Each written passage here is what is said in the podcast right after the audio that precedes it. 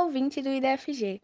Quem vos fala é Sara, a partir da participação dos meus colegas Nicole, Pedro, Isabel e Wendel para a produção deste podcast. E hoje falaremos sobre a temática do projeto de linguagens, mais especificamente sobre os impactos da comunicação na era digital. Mas agora, vocês sabem quem é um influente mecanismo desses impactos? Pois é, as fake news são as febres do momento.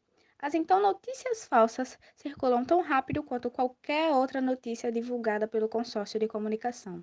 Mas um desses agravantes é que as tais notícias falsas serão divulgadas a muitas pessoas que nem sabem sobre a veracidade delas. De fato, sabemos o quanto estar informado sobre as notícias é algo extremamente importante. Contudo, deve-se sempre questionar sobre a veracidade dessas informações, para que a partir dessa atenção rápida, a disseminação de falsas notícias sejam freadas, especialmente para a segurança de pessoas que não possuem a maior atenção sobre a fonte, meio de divulgação e o assunto retratado a partir da informação.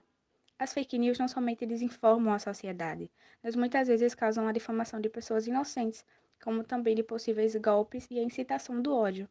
Todas essas consequências são possíveis agravantes desde crises sociais à elevação de taxas de doenças psiquiátricas como a ansiedade e a depressão. Lembre-se, o conhecimento é poder, mas claro, quando de acordo com a verdade que a cada dia nos é oferecida, quando bem pesquisada.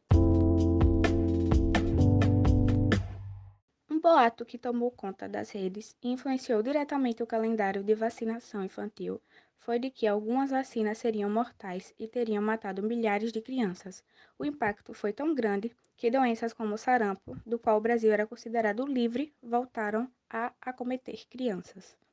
Informamos que o nosso podcast fica por aqui.